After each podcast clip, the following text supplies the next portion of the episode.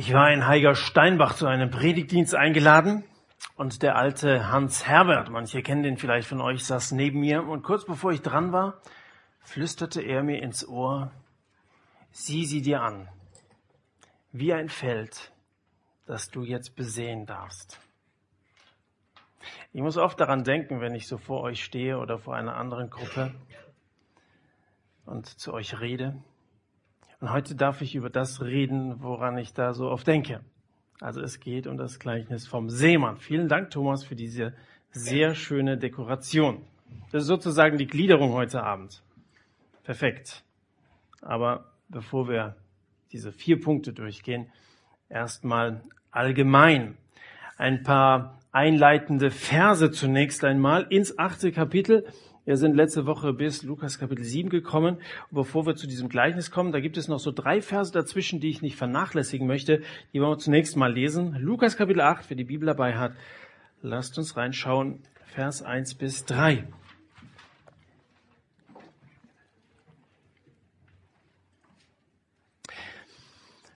Und es geschah danach, als er aus diesem Haus des Pharisäers kam, in dem die Frau ihm zu Füßen lag, sozusagen. Es geschah danach, dass er nacheinander Städte und Dörfer durchzog, indem er predigte und die gute Botschaft vom Reich Gottes verkündigte und die Zwölf mit ihm und einige Frauen, die von bösen Geistern und Krankheiten geheilt worden waren, Maria genannt Magdalena, von der sieben Dämonen ausgefahren waren, und Johanna, die Frau des Chusa, des Verwalters Herodes und Susanna und viele andere, die ihnen mit ihrer Habe dienten. Die Bibel hat etliche Frauengeschichten zu bieten. Wie gesagt, letzte Woche ging es da um eine Frau, die Jesus die Füße küsste, eine ganz überraschende Begegnung, die er da im Haus des Pharisäers bei vornehmen Leuten bei Jesus eingeladen hatte. Das Lukas-Evangelium beginnt mit einer Frauengeschichte, beginnt mit der Geschichte von Maria, die sagt, ich bin die Magd des Herrn, es geschehe mir nach deinem Wort. Und hier ist eben die Rede von Frauen, die dienten ihnen, die Frauen dienen den Männern. Ich bin die Magd des Herrn, ich bin also eine Dienerin und ständig geht es irgendwie offensichtlich um die Unterwürfigkeit dieser armen Frauen. Und in Zeiten der Gleichberechtigung ist die Frage berechtigt, sind Frauen zum Dienen da? Fällt mir gerade ein, Marco Vetter, lieber Freund von mir, der seit einigen Jahren in Afrika arbeitet, war zum ersten Mal in Sambia in einer Jugendstunde. Da hat man in der Jugendstunde darüber geredet, dass Adam Mann oder Mensch bedeutet, der Mensch. Und an dem ganzen Abend wurde darüber diskutiert, ob denn die Frauen, die ja Eva heißen, auch Menschen sind. Das war das Thema des ganzen Abends, die erste Jugendstunde, die Marco damals in, also so weit wollen wir ja gar nicht gehen. Aber, also, sind Frauen zum Dienen da? Man hat ja manchmal den Eindruck und manchmal, wenn ich so mit Leuten rede, wir machen manchmal so Rallye-Stunden, da wird uns als Christen so vorgeworfen, ihr diskriminiert die Frauen. Und wenn man so Paulus liest, das geht ja dann in den Evangelien, in die Briefe hinein, scheint das oft das Thema zu sein. Zumindest manchmal kommen sie gar nicht vor, zumindest nicht an diesen würdigen Stellen, wo man sie erwarten würde oder gerne hätte. Also wie ist das mit den Frauen? Das wollen wir nicht allzu sehr vertiefen, weil das heute Abend nicht unser Thema ist, aber es ist so ein Übergangstext und deswegen möchte ich die Gelegenheit ergreifen, doch mal was dazu zu sagen. Ich möchte zunächst mal die Frage umgekehrt stellen. Man könnte fragen, sind Frauen oder sind Frauen nur zum Dienen da? Jetzt fragen wir aber mal mit einer anderen Betonung, sind nur Frauen zum Dienen da? Und hier sage ich eindeutig nein. Nicht nur Frauen sind zum Dienen da. Die Apostel, das sind Männer gewesen, waren Diener und die stellen sich in den Briefen, zum Beispiel auch Paulus, oft so vor, ich bin Knecht Jesu Christi. Ich bin ein Diener meines Herrn. Und so haben sich Männer Gottes und auch Frauen Gottes immer verstanden als Diener Gottes. Und selbst Jesus, der ja von Gott gesandt war, sah sich als Diener. Ich bin nicht gekommen, um bedient zu werden, sondern um zu dienen und mein Leben als Lösegeld für viele zu geben. Also Männer und Frauen dienen. Das wollen wir mal auf jeden Fall festhalten. Allerdings, es gehört keine Frau zum Zwölferkreis dazu. Keine hat ein Leitungsamt, kein Apostolat. Und sie bekommen auch keinen Verkündigungsauftrag den haben die Apostel, den haben die Jünger bekommen. Weder in den Evangelien noch in der Apostelgeschichte ist das der Fall. Und deswegen möchte ich nicht so einfach Männer und Frauen gleichstellen und in der Gemeinde dann auch gleichsetzen. Die Aufhebung der Unterschiede liegt ebenso wenig im Sinne der Bibel wie so eine militante Frauentheologie, wie man das heute schon durchaus propagiert. Die Aufhebung der Unterschiede liegt ebenso wenig im Sinne der Bibel wie eine militante Frauentheologie. So sagt der frühere Landesbischof der evangelischen Kirche in Baden-Württemberg, Dr. Gerhard Meyer. Gar nicht auf meinem Mist gewachsen, sondern ein evangelischer Theologe. Dietrich Bonhoeffer, den viele von euch kennen und der als Theologe ebenfalls hoch anerkannt ist, schreibt in einem Brief aus seiner Haft während der Nazizeit, es ist der Beginn der Auflösung und des Zerfalls aller menschlichen Lebensordnung, wenn das Dienen der Frau als Zurücksetzung, ja als Kränkung ihrer Ehre und die ausschließliche Liebe des Mannes zu seiner Frau als Schwäche oder gar als Dummheit angesehen wird. Wenn wir ganz an den Anfang zurückgehen, Gott hat die Frau als eine Hilfe für den Mann erschaffen. Da war der Mann noch keine Frau. Es ist nicht gut, dass der Mensch allein sei. Ich will ihm eine Hilfe machen. Heißt Hilfe Haushaltshilfe? Nein, auf keinen Fall. Denn das Wort Hilfe ist immer bezogen auf jemanden, der hilfebedürftig ist. Gott stellt fest, der Mann ist hilfebedürftig. Also so vollkommen, so paschamäßig braucht der Mann sich da nicht aufzuführen. Der ist hilfebedürftig. Und erst wenn die Frau dazukommt, dann sind die beiden irgendwie eine Einheit und ein Team, das gemeinsam Gott am allerbesten dienen kann. Nochmal Bonhoeffer, ein Beistand, eine Hilfe für den Menschen ist in der Bibel sonst nur Gott selbst. Von Gott wird oft gesagt, er ist eine Hilfe, ein Beistand für Menschen. Und dann sagt Bonhoeffer weiter, wenn also hier vom Weib gesprochen wird, so muss damit etwas ganz Ungewöhnliches gemeint sein. Bist du auch der Meinung, Eugen? Ich glaube schon. Mit der Frau ist etwas Ungewöhnliches gemeint, weil sogar ein Vergleich zwischen Gott als Hilfe für Menschen und der Frau als Hilfe für den Menschen, für den Mann genannt wird. Okay, das Gefolge Jesu besteht also diesen Versen zufolge aus denen, die sich die Zwölf nennen und aus einigen Frauen. Und dann lesen wir, die waren von Jesus geheilt worden. Sie hörten seine Predigt und sie dienten ihm oder ihnen mit ihrer Habe. Sie waren geheilt worden. Das ist zunächst mal das eigentlich Entscheidende, dass ein Mensch heil wird, dass er mit seinem Leben klarkommt, dass da Sünden vergeben werden. Dann hörten sie die Predigt und drittens, sie dienten ihnen mit ihrer Habe. Aber im Zentrum, zentral steht hier das Hören. Und darum geht es jetzt auch in den kommenden Versen. Jesus erzählt also seine Sämannsgeschichte der Petrus versteht Seemannsgeschichte und ist dann ganz besonders Ohr. Das ist sein Job. Aber jetzt hören wir mal genau rein, und zwar Kapitel 8 von Vers 4 an. Als sich aber eine große Volksmenge versammelte und sie aus jeder Stadt zu ihm hinkamen, sprach er in einem Gleichnis. Der Seemann ging hinaus, seinen Samen zu sehen, und indem er säte, fiel einiges auf den Weg, und es wurde zertreten, und die Vögel des Himmels fraßen es auf und anderes fiel auf den Felsen, und als es aufging, verdorrte es, weil es keine Feuchtigkeit hatte.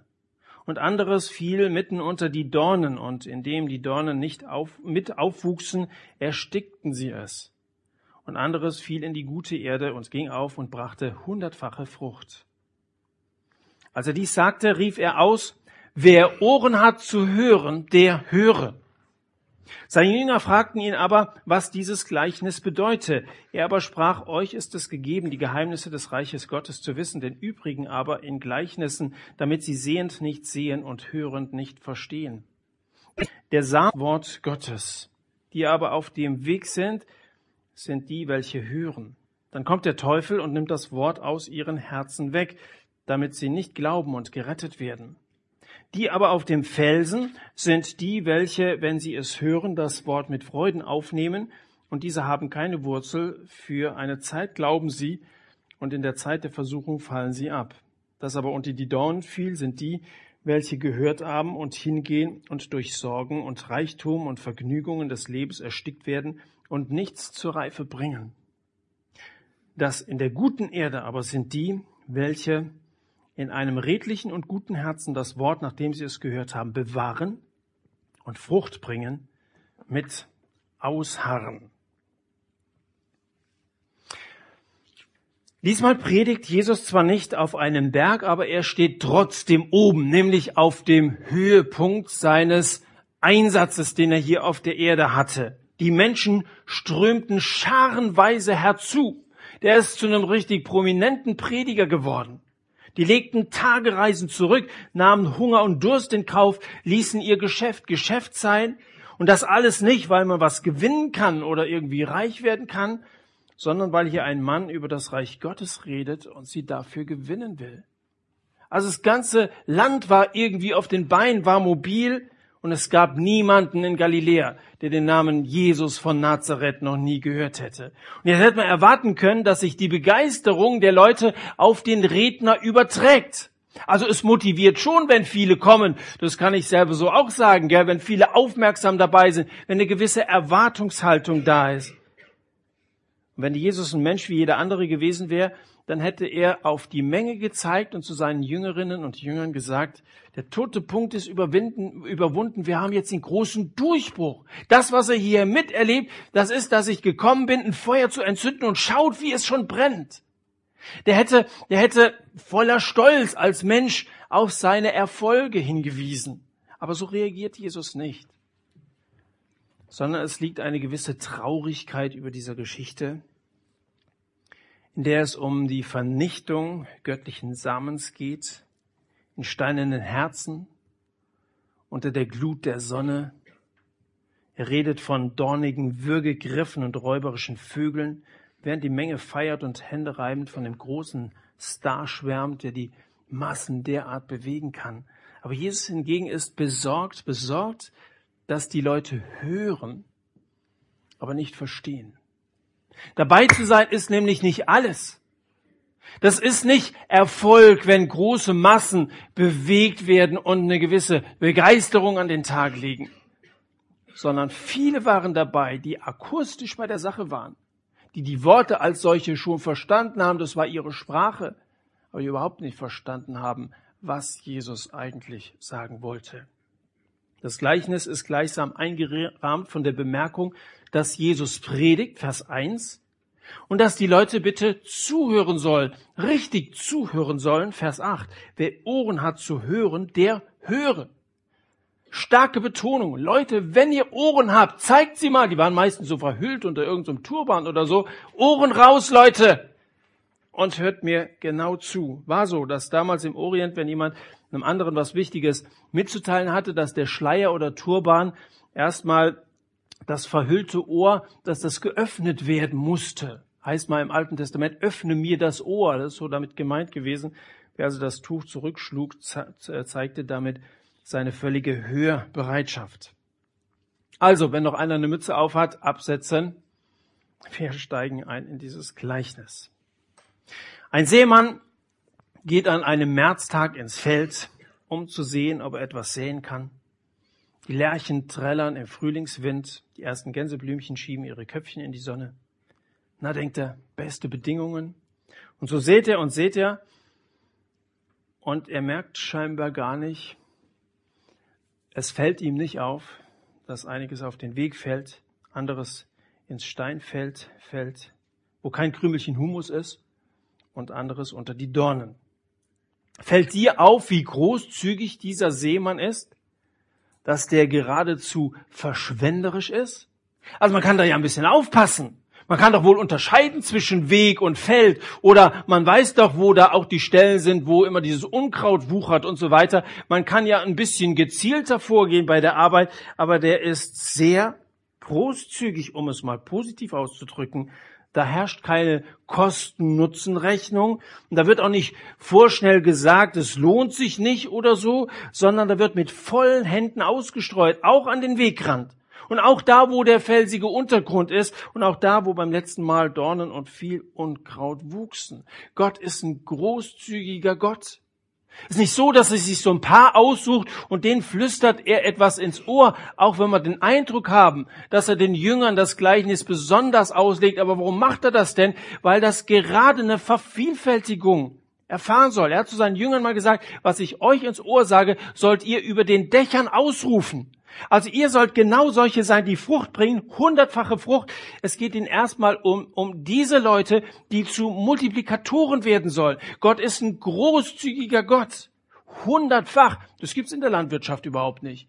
Wenn man einen 30-fachen Ertrag bekommt, dann ist das schon, schon ein großer landwirtschaftlicher Erfolg heute in unserer fortschrittlichen Zeit. Gott ist ein großzügiger Gott. Gott handelt behandelt Menschen großzügig und auch gerecht. Er ist nicht ungerecht Frauen gegenüber und damit im Blick auf dieses Gleichnis kein Missverständnis entsteht, er ist auch nicht ungerecht denen gegenüber, die das Wort aufnehmen im Vergleich zu denen, denen es genommen wird. Könnte man ja meinen, das sind ja irgendwie vier Klassen. Also das sind die, die irgendwie wirklich mit einem Vorteil vielleicht schon in diese Welt hineingekommen ist. Aber da, da gibt es eben Leute, da, da gibt es lauter Dornen drumherum oder so. Nein, Gott ist ein gerechter Gott, denn der Seemann ist jeweils derselbe. Und der Same ist jeweils derselbe, qualitativ genau dasselbe. Der Unterschied liegt beim Empfänger, der unterschiedlichen Beschaffenheit des Bodens. Was mir die Sache heute Abend erheblich leichter macht, ist, dass Jesus dieses Gleichnis selbst auslegt. Es ist nicht bei allen Gleichnissen so ganz leicht und so ganz eindeutig festzulegen, was mit den einzelnen Elementen eines solchen Gleichnisses gemeint ist, aber ähm, Jesus legt es in den Versen 11 bis 15 höchst persönlich aus. Das macht es mir wirklich leicht. Und da sagte, der Same ist das Wort Gottes. Kannst du nachvollziehen. Das ist also einer der Predigt. Da wird das Wort Gottes ausgestreut, wie das der Hans Herbert sagte, über so eine Gemeinde, so eine Zuhörerschaft, das Wort Gottes, das nun Empfänger sucht. Die auf dem Wege sind die Zuhörer, sagt Jesus, die Vögel, das ist der Teufel, die auf dem Felsen nehmen auf und mit der ersten Versuchung geben sie auf. Die unter den Dornen, das sind die, die hören, dann aber durch Sorge, Reichtum und Vergnügung erstickt werden und die auf der guten Erde bewahren das Wort und bringen Frucht. Vierfach ist das Ackerfeld. Mensch, wie ist dein Herz bestellt? Gehen wir ins Detail. Das hier hat Thomas also als den Weg. Das ist so ein sandiger, festgedrückter Untergrund. Super. Vers 5. Indem er säte, fiel einiges an den Weg und es wurde zertreten und die Vögel des Himmels fraßen es auf. Also, oh, hier ist eine Kerze ausgegangen, Thomas, aber lass mal. So, Punkt eins. Wege sind festgetreten, manchmal sogar asphaltiert, fester geht's ja gar nicht. Und es gibt asphaltierte Herzen. Es können Menschen sein, die festgelegt sind, so wie viele Juden damals festgelegt waren. Da gab es nämlich Leute, denen brauchte man zum Thema Glauben nicht zu erzählen. Die hatten ihren Glauben, die hatten ihre Religion. Und es war, es bestand überhaupt keine Chance, denen irgendwas Neues zu erzählen. Die Botschaft wird bei solchen Leuten zu einem Ohr reingegeben über eine Flanke, die findet nichts als feste Standpunkte und fliegt über die Bande zum anderen Ohr wieder raus. So Leute gibt's, die, die nehmen das akustisch schon wahr. Vielleicht haben sie auch innerlich kapiert, aber es geht trotzdem zum anderen Ohr wieder heraus, weil sie festgelegt sind. Manchmal redet man mit Leuten, die sind festgelegt, es gibt keinen Gott. Da haben sie also so eine, so eine Grundannahme für sich bestimmt und dann brauchst du denen gar nicht weiter zu kommen. Da kannst du irgendwie vom Wort Gottes oder von, von dem, was wir persönlich heute mit Gottes, äh, mit Gott erfahren, erzählen aber das kommt gar nicht an, weil dieses Axiom, diese Grundannahme einmal beschlossen wurde. Es gibt keinen Gott. Und wenn du lange genug auf deinen selbstgemachten Überzeugungen herumtrampelst, kann der Same des Wortes Gottes da nicht eindringen, weil es so fest getreten ist. Nochmal, je häufiger du drauf herumläufst, desto fester wird es. Ich kann mich erinnern an ein Gespräch mit einem Atheisten in neuen Bundesländern. Wir waren mit unserem Bus, dem mobilen Treffpunkt da. Ein, ein total netter junger Mann, Matthias hieß er, war engagiert bei der PRS, also politisch, hat, hat ein großes Anliegen für Menschen gehabt, aber Atheist. Es gibt keinen Gott. Wie willst du mir das beweisen? Weil ich nicht sehen kann, das glaube ich nicht und ist für mich überhaupt nicht relevant. Und ich habe ihm da sehr, sehr ans Herz gelegt, leg dich nicht fest. In dem Moment, wo du dich festlegst, hat Gott keine Möglichkeit mehr, dich zu erreichen, weil er niemanden irgendwie vergewaltigt, verstehst du? Also er möchte da, wo jemand in die Tür öffnet, sehr gerne hineinkommen, aber wenn du die Tür zugemacht hast, da wird er die nicht mit Gewalt aufbrechen. Leg dich nicht fest. Und ich bin froh, dass wir immer wieder nach dem Einsatz miteinander telefoniert haben. Und ich hatte den Eindruck, dass er sich nach und nach tatsächlich öffnet. Irgendwann ist leider der Kontakt abgebrochen, wobei wäre wieder mal gute Gelegenheit, sich vielleicht jetzt in der Adventszeit nochmal zu melden. Jemand, der, der erzogen worden ist in dem festen Glauben, es gibt Gott nicht, aber wo Gott nun doch anfängt, etwas an seinem Herzen zu tun, das ist zumindest mein Gebet für manche Leute, die ich kennengelernt habe, dass da das letzte Wort nicht gesprochen ist.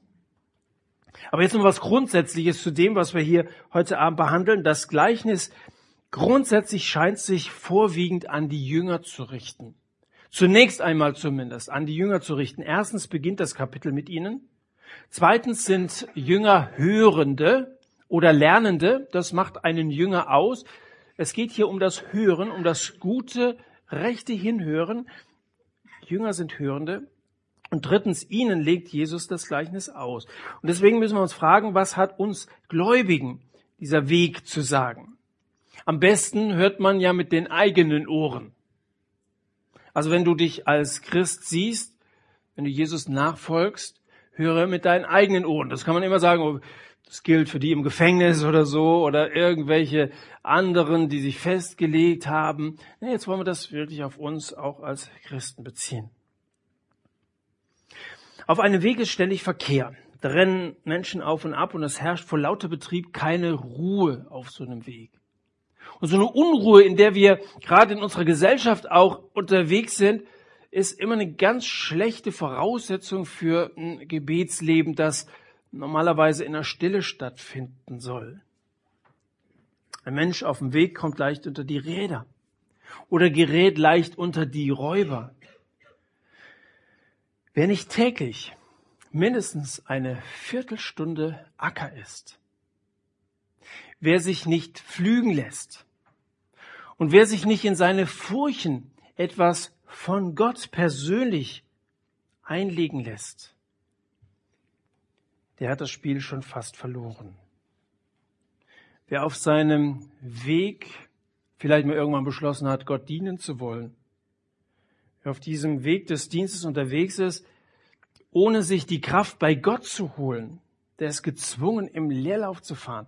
Da wird nicht sehr viel Power hervorgehen. Irgendwann ist der Sprit leer. Wenn dann der Bauer kommt, um die Früchte in seine Scheune einzusammeln, dann bist du als Wegmensch platt, im wahrsten Sinne des Wortes. Platt getreten, was soll er denn davor finden? Der findet nichts an dir, außer dass aus einigen Kanalritzen irgendwelche Unkrautbüschel wuchern. Soll das alles sein, was die kommende Ewigkeit vorfindet, wenn der Verkehr der Menschen mal endgültig stillgelegt ist? Irgendwann ist dieser Verkehr vorbei. Was dann übrig ist, das ist das Entscheidende. Wer von uns erkennt sein Herz im Bild dieser Asphaltstraße wieder? Ich erkenne mein Herz sehr häufig an dieser Stelle. Sehr häufig, dass, wenn ich mich auf das Wort Gottes konzentrieren will, die Gedanken abschweifen und ich irgendwo bin, aber nicht bei dem, was Gott mir sagen will. Dabei ist das so wertvoll, so gehaltvoll, was Gott zu sagen hat, aber meine Gedanken sind voller Unruhe. Da geht es auf dieser Straße meine Gedanken hin und her, wie auf einem Weg. Da wirst du zu so einem Wegmenschen. Warum helfen unsere Gebete oft nicht? Weil Gott es sich nicht gefallen lässt, dass wir ihn mit so einem SMS-Gebet abspeisen. Wir wissen, dass wir beten sollen und dann, dann haben wir irgendwie so, so ein paar Gedanken, die wir uns vielleicht auch mal aufgeschrieben haben, wenn sie abgespult, möglichst schnell fertig werden und dann in den Tag hechten auf einem Weg. Warum langweilt uns das Wort Gottes? Weil wir es so lesen wie so eine Zeitschrift durchzublättern. Mal oberflächlich. So ein paar Überschriften oder so. Wenn sich schon morgens beim Bibellesen und Beten der Gedanke an deinen Ferienjob, an die Renovierung deines Zimmers oder auch an die nächste Jugendmitarbeiterbesprechung einnistet, dann hast du mit unhörbarem Ultraschallpfiff schon Scharen von Vögeln herbeizitiert, die die Samenkörner 1, 2, 3 wegpicken. Oder erinnerst du dich dann, wenn du im Bus sitzt oder zur Schule fährst oder wie auch immer du morgens unterwegs bist, dich an das, was du im Wort Gottes oder in einem Kalender oder so gelesen hast? Ist das das, was in dir wiedergekäut wird sozusagen, was du in deinem Gedächtnis wiederholst? Das Wort Gottes erhebt einen gewissen Anspruch. Es will für eine meinetwegen bescheidene Wegstrecke deines Tages dein einziger Begleiter sein, dein einziger eifersüchtiger Begleiter sein. Lies nicht die Bibel, während du die Türklinke schon in der Hand hast. Man hat früher zu Recht von Wortbetrachtung gesprochen. Da sieht man genau hin, da nimmt man sich Zeit, das Wort Gottes genau unter die Lupe zu nehmen, darüber nachzudenken. Glücklich der Mann, der seine Lust hat am Gesetz des Herrn, der über sein Gesetz nachsinnt, Tag und Nacht. Der ist wie ein Baum, gepflanzt an Wasserbächen, der seine Frucht bringt zu seiner Zeit, der seine Frucht bringt zu seiner Zeit und dessen Laub nicht verwelkt. Alles, was er tut, gelingt ihm. Ein gesegneter und ein glückseliger Mensch. Das hebräische Wort, das in diesem Psalm mit Nachsinnen lateinisch meditieren übersetzt wird, bedeutet so viel wie nachdenken oder etwas reflektieren, es immer wieder im Verstand zu bewegen. Also es geht nicht nur darum, dass man eine Information aufgenommen hat, jetzt weiß ich das, sondern ich denke darüber nach, indem ich das meinetwegen auch auswendig lerne und damit schwanger gehe, sozusagen. Wir waren am vergangenen Wochenende mit den Jugendmitarbeitern von der christlichen Jugendpflege zusammen auf unserer Jahresklausur und mein lieber Freund Daniel Platte, der ist Blindenlehrer, erzählte, dass er bei Wer kennt wen ein Mädchen ke äh, kennengelernt, äh, wieder getroffen hat, das er viele Jahre als Schülerin hatte, schon von der Grundschule an. Und dann hat sie, hat sie ihm geschrieben, übrigens, Herr Platte, ich bin auch gläubig geworden. Ja, was, schreibt er zurück, wie kam es dazu? Das hätte ich von dir überhaupt nicht für möglich gehalten. Du bist irgendwie da immer ziemlich ablehnend gewesen. Dann hat sie erzählt, dass sie umgezogen ist dass sie da in einer neuen Gegend nun irgendwie sich zurechtfinden musste als Blinde. Sie hatte einen relativ jungen, neuen Blindenhund und sie ist mutig mit dem losgezogen in der Hoffnung, der wird schon wieder zurückfinden. Und dann sind sie losgegangen, sind spazieren gegangen. Aber dieser Hund hat nicht zurückgefunden. Er kann sich heute noch nicht mehr auf so einen Blindenhund wieder nicht mehr verlassen, gell? Und dann hat sich irgendwo hoffnungslos verloren. Und dann fiel ihr auf einmal etwas ein. Da sagt sie, Herr Platte, Sie haben uns damals immer, weiß nicht, einmal pro Monat oder so, einen Bibelvers auswendig lernen lassen. Und dann habe ich gebetet, das, was ich damals bei Ihnen gelernt habe, befiehl dem Herrn deine Wege und hoffe auf ihn, er wird's wohl machen. Und dann sagte, das können ja Leute, die nicht gläubig sind, gar nicht nachvollziehen. In dem Moment, obwohl sich die Situation noch nicht verändert hat, ist es so ruhig geworden in mir, einmal hatte ich einen tiefen inneren Frieden und ich wusste, Gott wird mir helfen. Dann bin ich ein Stück weiter gegangen, da blieb ein Auto stehen, da stieg jemand aus und er fragte, wie hieß die Freda, glaube ich, Freda, bist du's?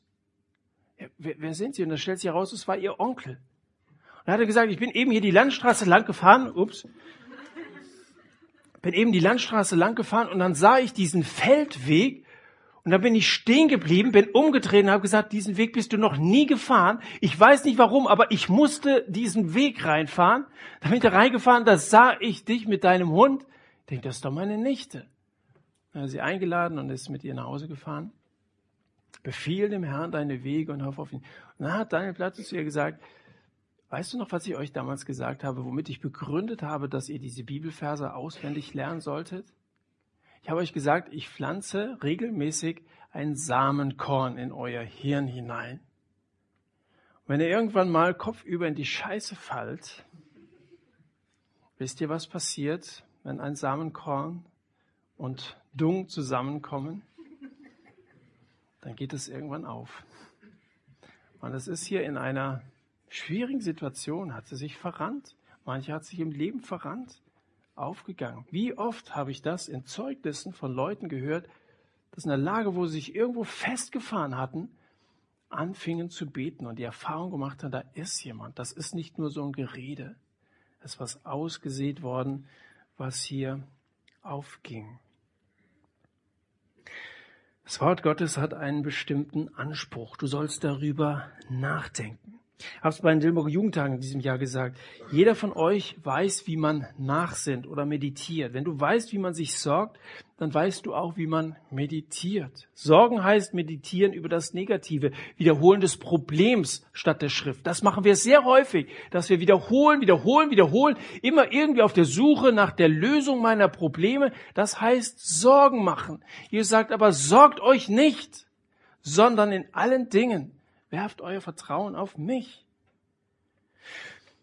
Die meisten Menschen sind hochentwickelt in der Kunst des Reflektierens. Sie praktizieren die die, die Prinzipien jeden Tag, aber sie konzentrieren sich auf die falschen Dinge. Wenn du als Christ über das Wort Gottes genauso nachsinnen würdest wie über deine Probleme, dann würden deinem Glauben Flügel wachsen. Wiederhole das Wort Gottes, dass du bei deiner persönlichen Bibellese oder auch hier im Satt oder in, im Gottesdienst, wo du zu Hause bist, hörst. Wiederhole es immer wieder und sprich es aus. Kann ich euch sehr empfehlen. Ich mache das manchmal, dass ich das laut vor mich her sage, dass ich etwas auswendig lerne. Unterschätzt das bitte nicht. Das ist nicht irgendwie ein interessantes Zitat, das ist Wort Gottes, lebendiges Wort Gottes. Und irgendwann in der Situation deines Lebens ist es ein Schatz, der Frucht bringt. Ich garantiere es dir. Geh nicht leichtfertig mit dem Wort Gottes um. Achte auf deine Gedanken, achte auch auf die Vögel, die während der Same des Wortes gestreut wird. Startbereit auf allen Hochspannungsleitungen und Satellitenschüsseln, auch hier vor dem Satt, wenn du rauskommst, sitzen und nur darauf warten, sich dann auf dich stürzen zu können. Kennst du das? Wenn du hier rausgehst, redet man über irgendwas und diese Körner werden weggenommen von diesen Vögeln. Die warten nur darauf, sich auf dich zu stürzen. So, das ist der Weg. Zweitens, Vers 13. Die aber auf dem Felsen sind die, welche, wenn sie hören, das Wort mit Freuden aufnehmen. Und diese haben keine Wurzel für eine Zeit lang, glauben sie. Und in der Zeit der Versuchung fallen sie ab. Man meint, dass die zweite Art von Zuhörern besser sei. Die sind erstmal begeistert. Über dem Felsen liegt immerhin so eine dünne Erdschicht. Da keimt ja schon mal etwas. Das ist doch schon mal ein Fortschritt gegenüber denen, die da gleich weggefressen werden. Die reden davon, dass sie beeindruckt sind, dass es ihnen vielleicht sogar unter die Haut geht, vielleicht sogar bis an die Nieren. Das sind Leute, die wirklich angesprochen sind, gar nicht negativ eingestellt. Aber nach ein paar Tagen ist alles vorbei. Wie kommt es?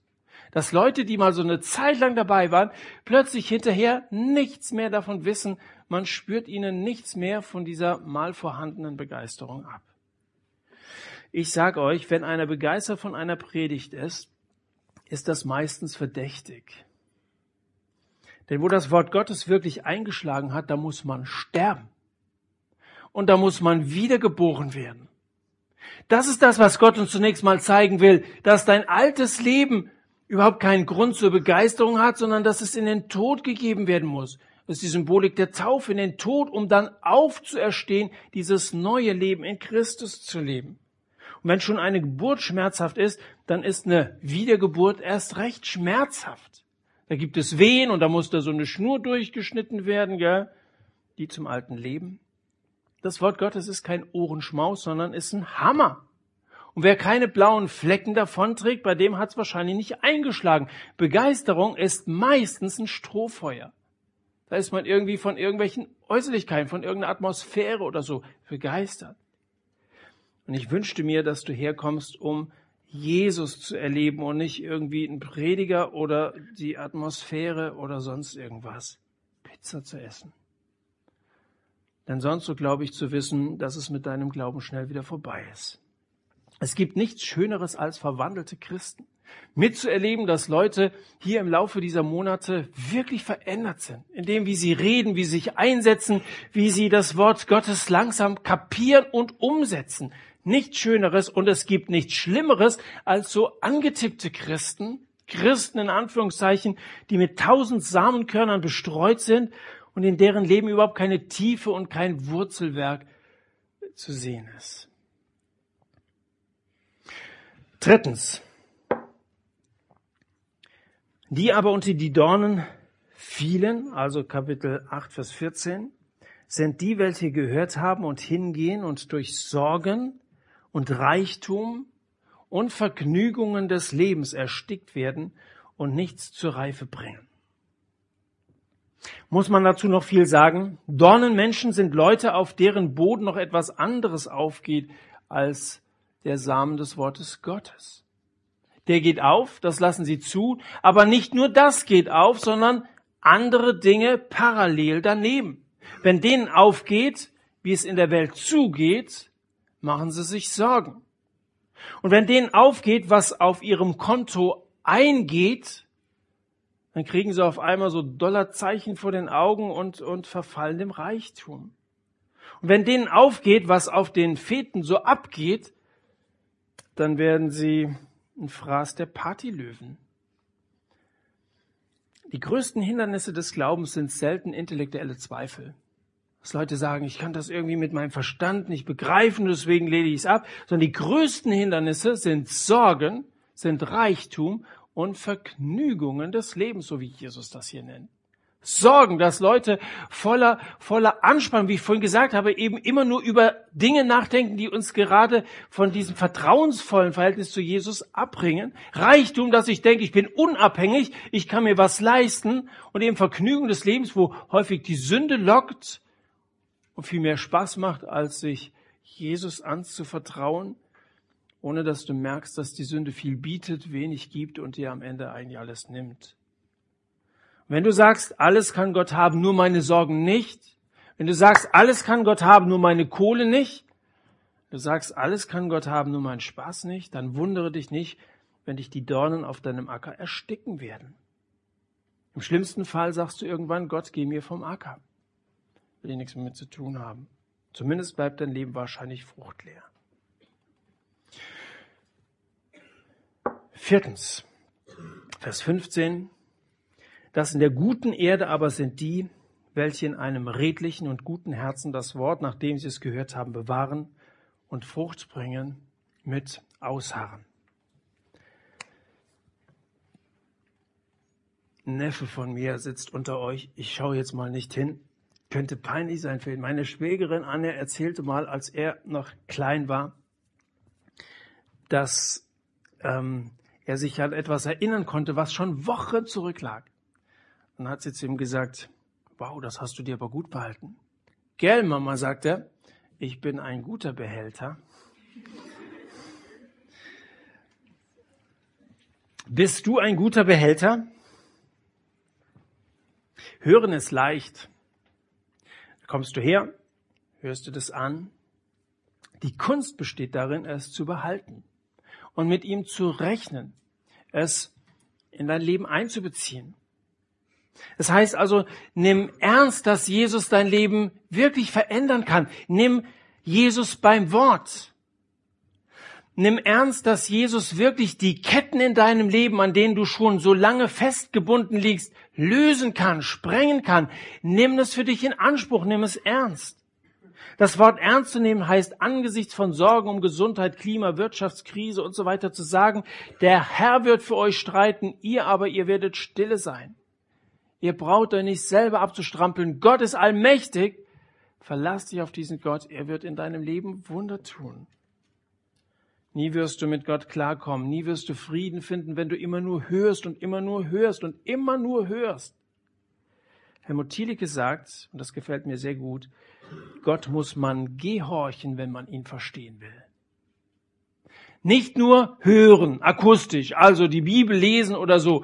Das ist ja irgendwie nur Mittel zum Zweck. Gott will uns ja was mitteilen, was umzusetzen ist, was uns auch irgendwie einen Einblick gibt in sein Leben, äh, in sein Wesen und so weiter. Aber es geht ja nicht nur um das Lesen an sich. In diesem Wort entdeckst du Gott selbst und da wird das Ganze dann auf einmal greifbar und hat was zu tun mit deinem Leben. Gott muss man gehorchen, wenn man ihn verstehen will. Verstehst du das? Gott muss man gehorchen, wenn man ihn verstehen will. Sollen wir das mal zusammen sagen?